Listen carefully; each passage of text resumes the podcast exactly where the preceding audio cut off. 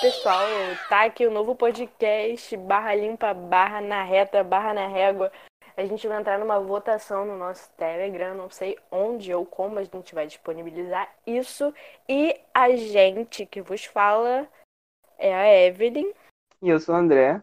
Isso mesmo, a gente teve uma ideia de criar um podcast no, no meio de uma pandemia, porque a gente não tem nada para fazer.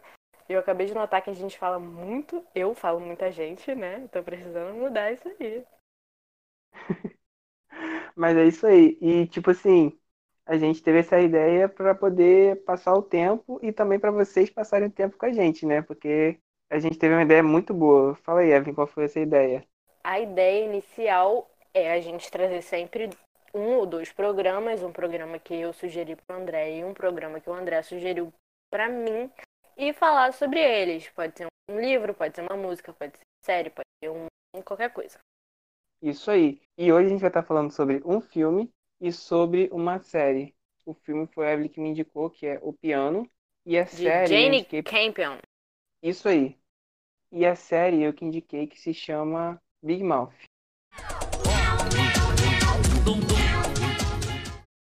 Então, Evelyn, vamos começar falando aqui sobre o meu filme, que é o que eu lembro. Tá bom, Gente, pode meu filme é De Piano, o piano em português. Foi um dos poucos filmes dirigidos por, por uma diretora mulher que foi indicada ao Oscar. E eu só vi isso depois que essa menina Evelyn me indicou. Porque a propósito, como eu não falei antes, isso aqui é um programa onde ela me indica alguma coisa e eu assisto, e eu indico alguma coisa para ela e ela assiste. No caso, ela me indicou esse filme. E, como eu falei, né, um filme dirigido por mulher, só que me bateu uma dúvida, assim, que eu, depois que eu pesquisei, que eu vi que só cinco mulheres em toda a história do Oscar foram indicadas para melhor diretor. Você sabia disso? Não, não sabia. Cara, que Aqui doideira. É, é explaining total. E, tipo assim, o Oscar já teve 91 edições. Bizarro, bizarro. E se, se for multiplicar, deixa eu, aqui é, pô, na hora. Ó, 91 vezes 5, 455. De 455 pessoas, 5 foram mulheres. E uma só Bizarro. ganhou, que foi, sei lá quando. Mas não foi nesse filme do piano, ela só foi indicada. Aí depois eu fiquei pensando, você acha que seria correto? Eu tenho até uma opinião, mas depois eu vou falar. Que seria correto. É, que seria correto criar uma categoria de melhor diretora? Cara, eu realmente não sei. Não sei. É é porque geralmente eles fazem tipo isso, né? Criam como se fosse uma. Ah, eu vou reparar isso. Pelo menos três pessoas tem que ser pelo menos uma mulher ou pelo menos uma pessoa negra, sabe? Tipo. Eu não sei, cara. Eu, eu acho que seria maneiro até. Eu não sei porque, tipo, pareceu pra mim como se fosse querer diminuir, sabe? Ah, precisa criar uma categoria para poder. Não, e realmente precisa, porque não tem, não tem visibilidade, sabe? Eu acho que pode, poderia ser uma ferramenta para criar uma maior visibilidade, porque não existe ela, então. Eu perguntei até uma amiga minha antes de perguntar, né, de pensar nisso. Ela falou: Ah, mas sei lá. Ela falou isso que eu disse. Poderia isso estar meio que diminuindo as mulheres, como se ela não fosse capaz o suficiente para poder competir com os homens e tal. Aí eu falei, eu também pensei nisso e tal. Mas também existe já a categoria de tipo melhor atriz. E eu acho que, não sei, né, se vale para a mesma coisa. Então, por que só não, não existiria uma só de ator para os dois, sabe? Eu, no meu ponto de vista, que, sei lá, não nunca estudei nada disso, eu acho. Se não tem visibilidade, você precisa criar um mecanismo para ter essa visibilidade. Esse poderia ser um. Uhum, porque aí pelo menos, infelizmente seria ideal, mas pelo menos vão estar ganhando visibilidade e os créditos, né? Porque, pô, mano, só 5 de 455 que eu fiz a conta que nem sei se teve algum ano que, sei lá, teve mais indicados para melhor diretor, mas são sempre 5. Então, pô, mano, é diferença doida demais, sabe? É absurda, é absurda, né? Enquanto isso, homens históricos de abuso estão aí ganhando visibilidade até hoje. Pois é. Mas, então, fica aqui. Oscar, se você estiver escutando esse podcast, fica a dica para vocês. Vocês precisam criar a categoria para melhor diretora, urgentemente. Ou, ou simplesmente acabar do zero e começar de novo. Com outra perspectiva. Ou também, provavelmente, não sei, né? Mas faz muito sentido, provavelmente a grande maioria de pessoas que votam lá deve ser tudo homens em branco, né? Pois é, não faço ideia. Com certeza. Então. Lógico, em tudo na vida é isso. Uhum. Então, eu acho que o primeiro passo também seria colocar mais mulheres lá pra dar a opinião delas, né? Porque com certeza, cara, mulher é melhor em tudo. Você tá muito esquerda macho, André. Sou demais, né? Meu Deus do céu, tenho que falar com isso. E com certeza elas iam estar tá escolhendo alguém decente. E principalmente mulheres, né? E, por exemplo, sair desse cenário hollywoodiano também. O Oscar é foda, cara é. É, é foda, realmente. Mas então, deixa eu falar sobre o filme. Eu não lembro muito, porque, assim, gente, a gente teve essa ideia de fazer esse podcast. Foi num Cinco dia meses atrás. é, em que a Evelyn ela entrou num grupo do WhatsApp que só tem homem e mandou a opinião dela lá, deu uma carteirada em todo mundo sobre um vídeo que realmente era horrível. Você lembra desse vídeo, Evelyn? Não vamos explanar aqui de qual vídeo Ah, era. E assim, todo mundo ficou em choque, Lembrei, porque ela lembrei. mandou um áudio assim, com muita propriedade, sabe? Pra todo mundo ali, eu falei, Evelyn, a gente precisa gravar um podcast. E depois disso, assim, qualquer pessoa normal ia gravar no mesmo dia, né? Então, tipo, uma semana depois. Mas cá estão, gente, eu acho que 500 meses depois, né? Por aí. É que na quarentena parece que foi ontem, mas também parece que se passaram cinco meses, né? Deixa eu falar sobre o filme, o que que eu lembro. Eu lembro que é da mulher lá, que não me pergunte nomes, ainda mais agora depois de tanto tempo. Mas É. uma mulher que ela tinha um piano, ela era a coisa que ela mais gostava. E de repente eu acho que ela, ela se mudou pra casar com um cara, provavelmente aqueles casamentozinho forjado pela família, né? É isso, eu acho que era Nova Escócia que ela ia, sei lá. É um cenário bem colonizador, sabe? Isso. E ela já tinha se casado antes, provavelmente viúva, tanto é que ela tem uma filha. Aí parece que forjaram um casamento pra ela e ela foi meio que forçada a ir pra lá. Ou então, sei lá, o cara comprou ela pra casar com ela, enfim. E ela foi pra essa ilha onde o cara mora. E até uma ilha meio, como a Evelyn tava falando aí, colonizadora, porque tem muitas pessoas tribais de lá, mas ao mesmo tempo tem esses caras brancos lá que estão na ilha também. Só que acontece, quando ela chega na ilha, é, ninguém recebe ela e tal, e ela passa um dia inteiro lá com piano, com um monte de coisa da mudança dela, e quando o pessoal chega, depois de um bom tempo, eles levam tudo menos o piano. E ela fica muito triste, porque ela gosta muito de tocar piano e até ela toca, tipo, muito bem. Bem demais até. Só que lá, quando ela chega nessa casa, ela se sente deslocada e tal, e ela encontra um rapaz que meio que vê que ela tá sentindo falta desse piano, que não é o marido dela, e ele finge ele tem alguma moral lá dentro, né? Ele finge uma desculpa de ter aulas com ela para poder tentar conquistar ela. Então, ele consegue, através da moral que ele tem lá, mais do que a mulher, e consegue pegar o piano e ele começa a ter aulas para tentar conquistar ela. Só que aquilo é um negócio meio abusivo, né? É bem doido esse cenário, tipo, ele pede pra ter aula com ela, inocentemente, né? Na verdade, a troca do piano, né? Foi isso que eles combinaram. Uhum. Não, não, Logo na primeira aula. É, É, pô, isso. na primeira aula ele já pede pra ela, ah, então, é, se eu, se você fizer tais coisas assim que eu for pedindo, tipo coisas sexuais mesmo, né? Tipo, Eu ah, daqui- não. é, No início era tipo assim, ah, vou mostrar meu ombro. Sei lá, Isso. ela usava aquela roupa super longa e tal. Tipo, ah, puxar a saia. E ela até fala que em troca, quantos favores, ela fala, ah, gente, esqueci de falar um detalhe muito importante, ela não fala. Ela não É. fala. Ela não fala. Na hora que eu falei que ela fala, eu lembrei. Porque aparentemente ela teve um trauma. Isso vai ser mais revelado mais à frente, mas ela não fala. E isso é até bom, uma coisa que eu gostei, já ressaltando aqui, porque isso aguça as expressões faciais dela. Que ela faz bastante expressão e às vezes com poucos movimentos dá pra entender tudo que ela tá sentindo. Pelo menos eu. É real. A filha dela que traduz as coisas que ela fala, no caso, Libras, para as pessoas, né? O marido dela, esse outro cara, pra todo mundo. Uhum, isso aí. ela tava tendo dando aula de piano para ele e ele pediu esses favores, como a gente estava falando. Só que aí começou a ter uma situação meio abusiva e tal. E nessa parte o filme não me fisgou tanto, porque eu achei que ele tava que ela tava meio que sendo o filme, a diretora no caso tava meio que romantizando o abuso, sabe? Foi até uma parte que eu conversei com a Evelyn depois que eu assisti. Mas aí É, é muito bizarro isso, porque. É, realmente, eu, tipo assim, você percebe ali uma manipulação, né? Do, do homem sobre ela, né? Uhum. É bem bravo. E aí no final ela. Você ia falar sobre isso? Não, pode falar. Ela, ela acaba se apaixonando, criando uma afeição por ele e tal.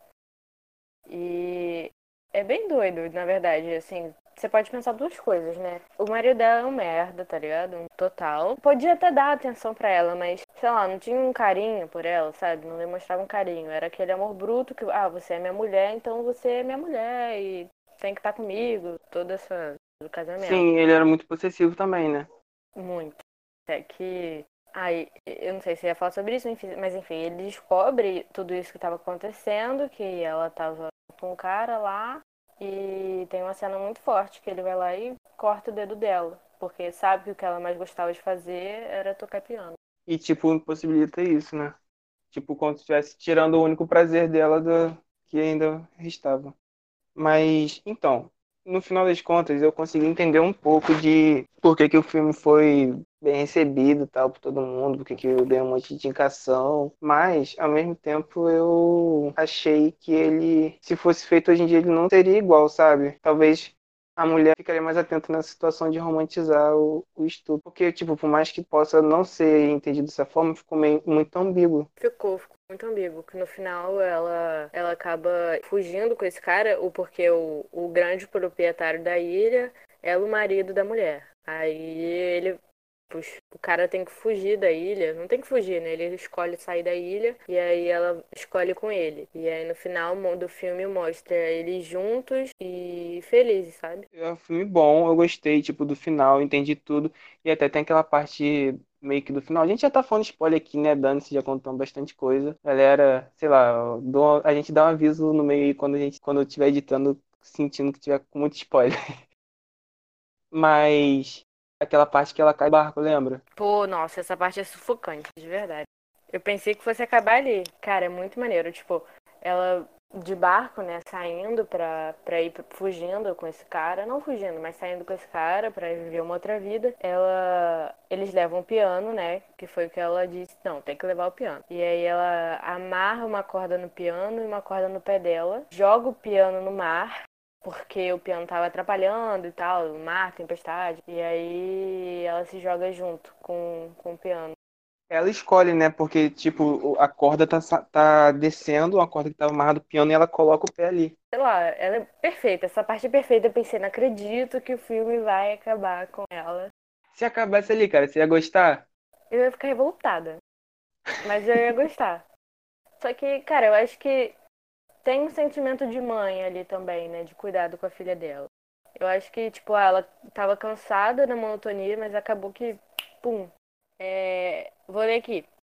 Ela ganhou o prêmio de melhor atriz coadjuvante, que foi da menina. Nossa, a menina é fantástica. Fantástica. A filha dela, né? A participação dela, eu acho, né? Tá aqui, melhor atriz coadjuvante, deve ser ela. Ganhou, ganhou, ela foi até a, a segunda mais nova a ganhar o Oscar de melhor atriz coadjuvante. O nome da diretora é Jenny Campion. E a data de lançamento no Brasil foi 3 de setembro de 1993. E o cenário é Nova Zelândia. Eu falei Nova Zelândia? Falou, você falou bem no começo que você achava que era uma ilha de lá. Então, achei aqui na Wikipédia. Ela não fez muitos filmes, mas ela fez alguns meio conhecidos aqui. Acho que o mais conhecido que eu vi depois, que saiu em 2000 e... Não, na verdade saiu em 96, é o retrato de uma mulher que tem a Nicole Kidman. E esse é um dos raros filmes que eu vejo que a tradução em inglês e português está totalmente igual. Porque normalmente tem filme, não sei se você já viu, Evelyn, por exemplo, o filme em inglês é, sei lá, é The Rain, a chuva. Aí em português eles colocam a chuva, pingos caindo sob a noite. ou então, ou tem que ter um subtítulo ou então eles mudam totalmente o, o, o, nome do filme, sei lá, se é The Rain, Aí em português eles colocam guarda-chuva Salvador. Alguma coisa assim, tipo, coisa. coisa nada a ver, cara. Eu não entendo por que, que eles fazem isso. Esses É. empresários capitalistas, eles querem mudar tudo. É verdade, não aguento mais. Não aguento. Então aqui fica aí a dica se você quer, se você quer ver um filme com um bom exemplo de tradução do inglês para português, de título, tá aí. Tanto o piano quanto o retrato de, de uma mulher. Pois é, já que a gente tá falando aqui da Jane Campion, é, também queria falar de uma diretora, atriz, roteirista, que é inglesa, a Phoebe Waller-Bridge. Ela é, cara, sensacional, assim, eu acho que ela é a artista que eu tenho mais acompanhado nesses últimos sabe? Ela tem um filme que tem série que é The Fleabag, ou é só Fleabag, que é da Amazon, né? Tá na Amazon. Uhum. Patrocina a Aí gente, a Amazon. tem. Por favor. Aí tem. Ah, na verdade, vou mandar um salve pro Fraga, porque eu uso a Amazon dele. Opa, ó, E fortalecendo aqui o, o desenvolvimento do nosso podcast. É, e tem também a. Ela tem. Acho que é The Crash, série da Netflix dela também, que ela é roteirista e atriz da série, como a Fleabag.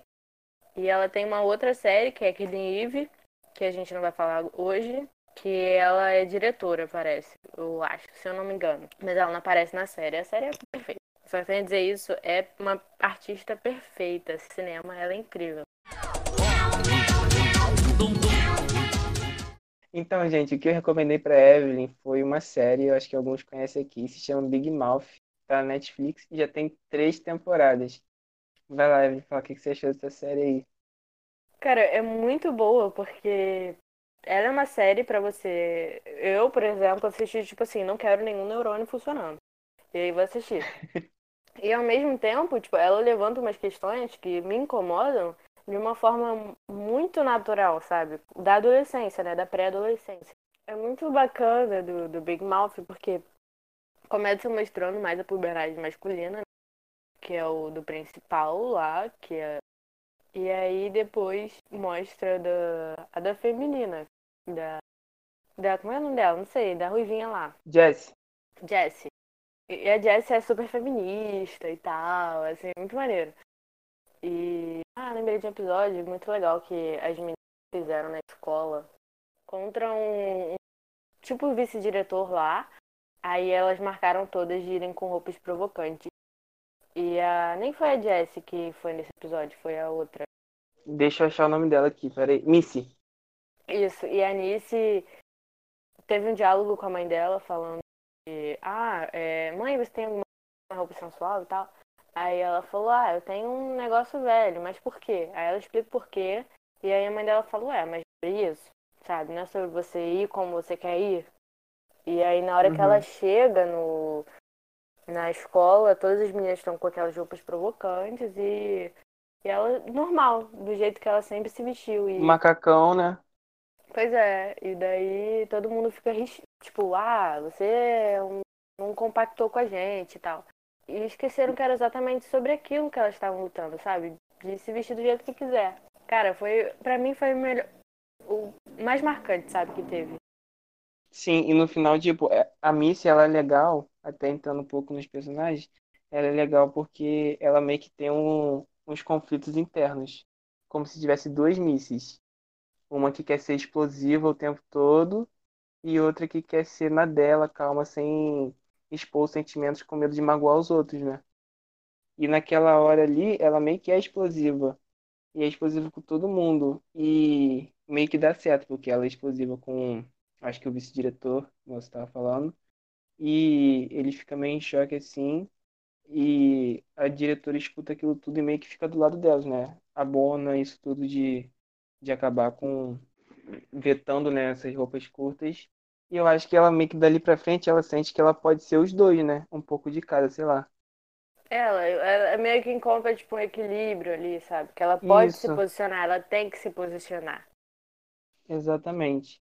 E todo mundo aceita ela do jeito que ela é ali, né, cara? Incrível.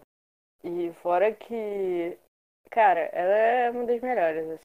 Ela e a Jessie, Sim, as personagens femininas são muito bem trabalhadas nessa série. é verdade. Inclusive até, tipo, a mãe da Jessie, né, cara? É, é verdade. Porque começa, começa com um pouco ela sendo. Aqui tem um pouquinho de spoiler, mas não tanto. Que ela é casada com o pai da Jessie, né? Tudo mais. Só que vai passando o tempo e eles não se dão bem, a ponto deles se divorciarem, não é? É, Chega um porque, se cara, sinceramente, o cara é um baita de um esquerdomacho, só quer ficar fumando maconha encostado dentro de casa. Chega Nossa, uma hora que não muito. dá, né? É. E ela vai, ela depois que eles terminam, né? Ela encontra uma mulher e começa a ter a sair com essa mulher, se relacionar E a com mulher ela. é, é a é a reverenda da igreja. Sim. E tipo, é muito estranho isso tudo pra Jessie também, né? Que Ela não ela aceita muito bem, né, no início. No início não, né? Não aceita bem É. isso. É um retrato que, por exemplo, a gente, filho, né? Eu não sou mãe ainda, o André também não é pai. Que a gente tem muito a Sim. ter de que os nossos pais não são indivíduos próprios, eles são pais e mães, sabe? Mas eles não são só pais e mães, eles também pensam. É uma- É um baita do amadurecimento pessoal começar a pensar que pessoas são indivíduos, não são só os títulos que elas têm. Por exemplo, André, sei lá, é meu melhor amigo, eu considero ele um irmão. Mas ele não é só isso, sabe? Ele não é só o namorado da Mayara. Ele não é só o filho da Cristiane, sabe? Tem... É muito bizarro. E isso tudo é- faz a gente pensar, né? Como a série toda. Faz a gente pensar e refletir sobre nossas atitudes mesmo, né? Com certeza. Eu, por exemplo, estou passando por um período de descobertas. Eu acabei de completar 18. E não mudou muita coisa, mas são muitos conflitos internos que rolam. Eu sou adolescente e eu sou adulta, sabe? É, é bizarro. É muito doideiro. E, tipo, a Jessie, eu acho que, por mais que ela não seja a pers- a personagem principal, eu acho que ela é uma, uma das mais exploradas, porque tem até um, um pouco de um arco, acho que é na segunda temporada, que aborda um pouco a depressão nela, né? Tem até. Que a gente nem falou, né? Nessa série tem uma coisa que é muito única, pelo menos eu nunca tinha visto em nenhum lugar, que eles tratam a puberdade como, mo- como se fossem monstros, né? Isso. Eles chamam de monstros da puberdade. Aí, tipo, cada criança, quando ela desperta a puberdade nela, surge um monstro que é como se fossem os instintos que a pessoa vai ter da puberdade, qual ela não consegue controlar. E ele tá ali, tipo, falando com ela. Tipo, faz isso, faz isso, faz aquilo. Ah, tipo, até pensamentos. é, qualquer coisa que você pode pensar sobre que você fazia de estranho na puberdade, o que você tinha de pensamento na puberdade. Tipo aquele menino, como é que é o nome? O Jason, não é? Isso. Jay, Ah, isso. Jay maneiro também. Sim, porque ele tem as relações dele lá com os travesseiros dele. E ele acha super normal, tá ligado? E vai se evolu... ele evolui muito, né, cara? Acho que é um dos personagens que mais evolui ali depois É de, um tempo, né? Porque, assim, mostra o retrato da família Chernobyl dele, sabe? Tipo, todo aquele pensamento, sei lá, machista e patriarcal é a família dele. né? A mãe dele é quase uma dopada, né? É uma dopada, não é quase, ela é uma dopada. E o pai dele é um merda. Uhum. Aí, e ele também, tipo, começou, começou não, ele é, é um menino merda que fala um monte de merda. Só que ele fala sem saber, tipo, reproduzindo, sabe? Figura do patriarcado. E eu acho que ele cresce porque ele vai se encontrando com, principalmente com a chegada da menina nova, que essa eu não vou lembrar o nome de jeito nenhum. Chega uma menina nova lá e ela se denomina pansexual, né? Isso. E, tipo, ninguém nunca tinha escutado sobre isso. O que que é isso? Meu Deus do céu, tal. E o Jay meio que encontra ali uma voz para poder, de certa forma, tentar falar sobre como ele se sente, né? Porque ele sente atração pelos dois sexos. Mas isso não necessariamente quer dizer que ele é pansexual. Ele começa a conversar, entender melhor. E até aborda um negócio interessante que a gente estava conversando, que é muito mais fácil, às vezes, a sociedade masculina aceitar uma mulher que gosta de mulheres do que um homem que gosta de homens. Quer seja É bi, porque, pan, é porque, na verdade, tipo, rola um fetiche nisso de ah, é com sim. Você vê, tipo, ai, homem com homem que hoje. Então, pro adolescente, pro. Pô, se descobrir um gay ou bi, né? No meio desse, desse choque de hormônios que todo mundo tá exalando superioridade. Ah! Pô, bizarro. Bizarro mesmo. Cara, tem muita coisa que a gente pode ficar falando aqui. A gente deixar, acho que a gente fica falando por anos. Vamos falar um pouquinho sobre cada um, só pra falar que a gente não falou. Porque, tipo, essa, esse. é, esse programa a gente tá falando um pouquinho sobre Big Mouth, mas acho que a gente tá falando mais um pouco sobre a terceira temporada, né? Porque é o que tá mais fresco na minha cabeça e na sua. É. E falando um pouquinho da série pra quem nunca viu. Mas, cara, vale muito a pena ver Big Mouth, na moral mesmo. Como a Evelyn falou aí. Se E você assista quer algo antes de ouvir nosso podcast. Porque É. Você, você só escuta o começo falando, ó, vale a pena ver Big Mouth. Aí você vai lá ver e depois você volta aqui pra ouvir nossa opinião e tudo mais. Mas, tipo assim, tem algumas coisas que são meio viajadas e tal, tipo aquele episódio que a gente tava falando dos super-heróis. Não, esse- o último dos é, é louco. É. Mas tem episódios que valem muito a pena, tipo aquele musical lá que aborda o, o assédio. Esse episódio é muito forte, sabe? Porque é, cara, é isso no mundo da arte. Eu não tive contato, mas o pouco contato que eu tive é realmente isso. Sabe? É, é gente querendo se aproveitar de você, sabe? Tipo, homem Uhum. que tem alguma influência mínima que seja, bizarra, minúscula que seja, que, ah, sabe, te chega oferecendo favores, uma coisa de louco. E, por exemplo, esse caso, né, dela ser menor de idade e o vice-diretor é, ficar depositando as coisas nela, né? Tipo, ficar, como é o nome disso? Manipulando ela.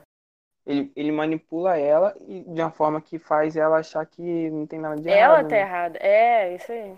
A relação de poder ali que tá É. enraizada na nossa sociedade, né? O que eu gosto desse episódio é que eu acho que, tipo, musical é muito fácil às vezes ficar meio que brega, meio... e esse não fica, Eu acho que tem eles conseguem- um, quê meio brega, que só que é proposital, tipo, é um brega maneiro. É, conduz a história bem, né? As músicas e tudo mais. É, é tipo um brega informativo, sabe? É aquele brega Isso. que a gente gosta de assistir, não adianta. É isso aí, não é aquele meio que piegas ruim. né? Mas então, gente, como eu falei, se deixar a gente fica falando aqui por muito tempo, mas fica aqui nossa recomendação de Big Mouth. Muito bom, muito bom. Tem na Netflix. São três temporadas e vai sair mais. Ano que vem vai deve ser mais uma temporada. Cara, muito boa. Tem, pra quem gosta de, de jazz, essas coisas também, tem muita coisa que a gente nem chegou a falar dessa parte. Tem muita referência a jazz. É. É, porque na casa do Nick mora um fantasma de um músico de jazz que eu também não vou lembrar o nome agora, mas que ele fica contando histórias do passado dele que servem pro presente do Nick, né, sobre o que ele tá vivendo, tentando dar lições de moral. Tem muita referência com relação a isso na música, inclusive tem um episódio inteiro só disso. E também, como a gente falou, né, são coisas que qualquer pessoa vai se identificar, porque todo mundo É passou por verdade. isso. Então é isso, gente. Fica aqui a recomendação, Big Mouth e O Piano, Não é o um pianista. filme, mas não é o pianista, gente. Fica aqui esse adendo, porque Evelyn me indicou, né? Pô, veio o piano e tal. Aí eu, pô, vou baixar, né? Aí eu, eu encontrei o filme, comecei a ver, pô, legal, cara. Só que quando eu terminei, no meio do filme, na verdade, eu mandei uma foto pra Evelyn, dei uma pausa, bebi uma água. Aí eu falei, olha só, cara, pô, essa parte aqui tá muito maneiro. Evelyn, quê? Não é esse filme. Aí eu, como eu já tava no meio do filme, né? E o filme é bom também, eu continuei vendo até o final, mas o filme que eu vi erroneamente foi O Pianista, e não é esse, é É de. Polanski esse. É, Do exatamente. merda do Polanski. Fica aqui o nosso hate. Mas então, Mas é bom, gente, o filme é bom. o filme é bom. A gente tá terminando por aqui. Vocês podem deixar os seus comentários por aí em algum lugar. Divulguem nas redes sociais, nos marquem. Divulguem. Aqui talvez a gente teria um quadro de leitura de comentários, mas como esse é o nosso primeiro, Tem como fazer isso aqui no Spotify? ah, sei lá, a gente cria um, um Telegram anônimo, tipo a Laurinha Lero. Isso. Aí a galera comenta por lá. É, a gente queria dar um salve pra Laurinha Lero, que na verdade foi a nossa maior influenciadora. Inclusive, a gente vai seguir o método dela de só postar quando a gente quiser. Então a gente pode postar um episódio por hora ou um por ano. Sim. Mas então é isso, gente. Evelyn, tem alguma consideração final aí? Não. É só salvem o planeta. Salve o planeta, gente. Não faça o que eu É faço. isso aí. Estamos aqui para tentar entreter vocês nesse mundo de pandemia horrível. Espero que a gente tenha conseguido. É, mas uma boa notícia, uma boa notícia, que eu quero parar aqui pra dar uma boa notícia, que a nuvem de gafanhoto aparentemente desviou do Brasil e está rumo ao Uruguai, eu acho, sei lá. Isso, então as pragas não irão nos atingir. Nenhum Amém. primogênito vai morrer. Apesar de que eu vi boatos aí de que Bolsonaro é primogênito, então seria uma boa. Você vai também, André. Não ligo. Mas então, galera, é isso aí. E até a próxima, né? Próximo. Quer seja quando for. Papo. Yeah.